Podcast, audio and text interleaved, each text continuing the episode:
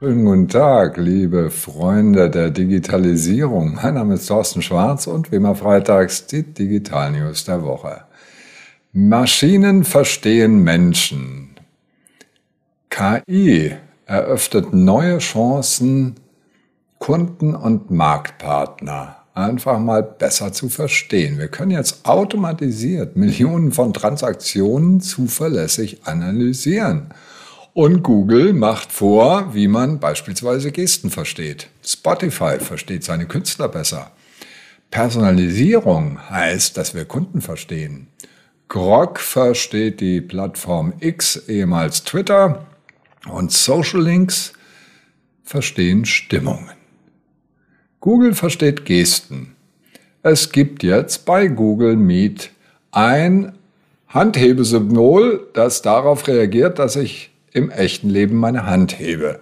Standardmäßig ist das deaktiviert, weil das wird ja sonst äh, stören, aber ich kann es aktivieren und intelligenterweise aktive Sprecher, so wie ich jetzt, sind ausgeschaltet. Das heißt, wenn ich jetzt viel mit Gestik, Mimik arbeite, dann macht das überhaupt nichts.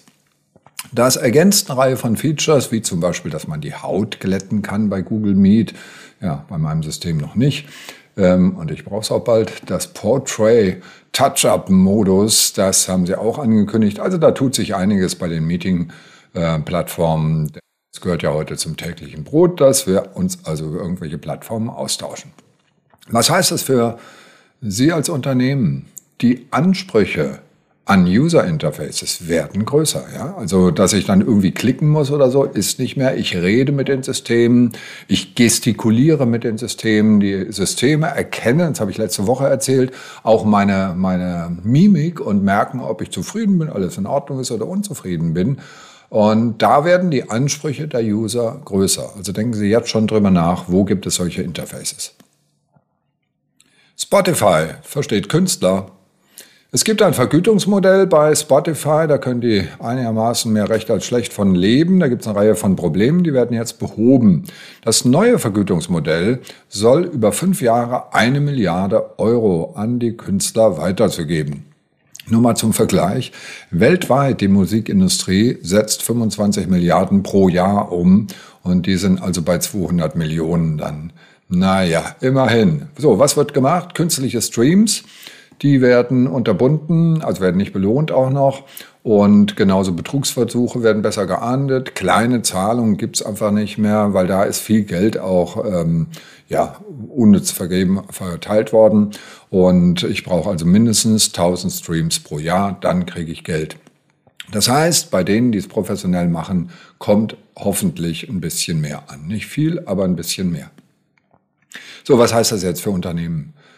Marktteilnehmer besser verstehen, egal ob Lieferanten oder natürlich die eigenen Kunden, aber auf jeden Fall dieser Wettbewerbsvorteil ist ganz entscheidend, dass ich meine Kunden oder Lieferanten oder Marktteilnehmer verstehe. Personalisierung versteht Kunden. Ja, ich habe es ja eben gerade gesagt, die Kunden zu verstehen ist super wichtig. Bird's Eye aus Toronto ist ein Unternehmen, das ursprünglich nur kleinere Spotify-Händler im Auge hatte, weil nämlich die Großen haben wunderbare Personalisierungstools, die alle Shop-Aktivitäten auswerten und dann personalisierte Produktempfehlungen rausgeben. Für Kleine gibt's das nicht. Deswegen hat Birdseye gedacht, das ändern wir jetzt, hat eine super Software hingelegt, einen KI-basierten Chief Marketing Officer, na, das ist doch prima. Und das Ding funktioniert anscheinend ganz gut, so gut, dass inzwischen sogar große Unternehmen auf Birdseye zukommen und sagen, die Technologie ist klasse. Was machen die? Hyperpersonalisierte E-Mail- und SMS-Kampagnen, wo ich also die richtigen Produkte zum richtigen Zeitpunkt und mit einem von für mich als passend empfundenen oder günstig empfundenen Preis angeboten bekomme. Was heißt das für Unternehmen? Gießkannenwerbung ist out. Ich weiß, das erzählen wir seit 20 Jahren schon, aber langsam wird's wirklich ernst. Schicken Sie niemals das gleiche Mail an mehrere Menschen. Das funktioniert immer schlechter, sondern ich muss definitiv personalisieren. Grog versteht X. Elon Musk hat gerade mal wieder was angekündigt, nämlich nächste Woche gibt es den Chatbot Grog dann für Premium-Kunden, also zahlende Kunden natürlich nur. Und das wird ein Bot sein, der hat Persönlichkeit, der hat Witz und eine rebellische Ader. Und dann kann ich ihn nach allen möglichen Dingen fragen, also ähnlich wie bei ChatGPT. Das Besondere aber, er hat Zugriff auf Echtzeitinformationen. Das heißt, ich kann fragen, was denn die Berliner Politiker gerade so sagen zu dieser oder jener Entscheidung. Was heißt das jetzt für Unternehmen? Erstens natürlich, gute Idee, den eigenen Datenpool über KI verfügbar zu machen. Darüber habe ich ja schon öfter gesprochen. Aber jetzt kommt ein ganz anderer Aspekt rein. Und zwar das, was Elon Musk intelligenterweise da reinbringt, nämlich der Chatbot hat einen eigenen Charakter, ja, Persönlichkeit, Witz und so weiter. Und das bedeutet für Unternehmen, wir müssen uns Gedanken machen über die Markenführung und die ausdehnen auf die Person, die unser Unternehmen vertritt. Und das ist der Chatbot im Service.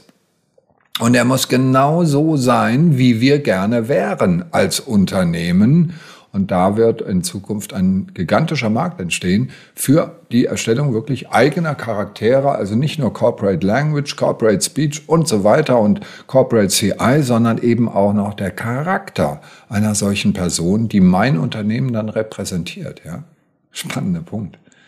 Social Links versteht Stimmungen. Tja, in Amsterdam gibt es ein Unternehmen, das also äh, Social Links heißt, äh, Sentiment-Analyse betreibt, im Social Web also analysiert, wie die Stimmungen so sind.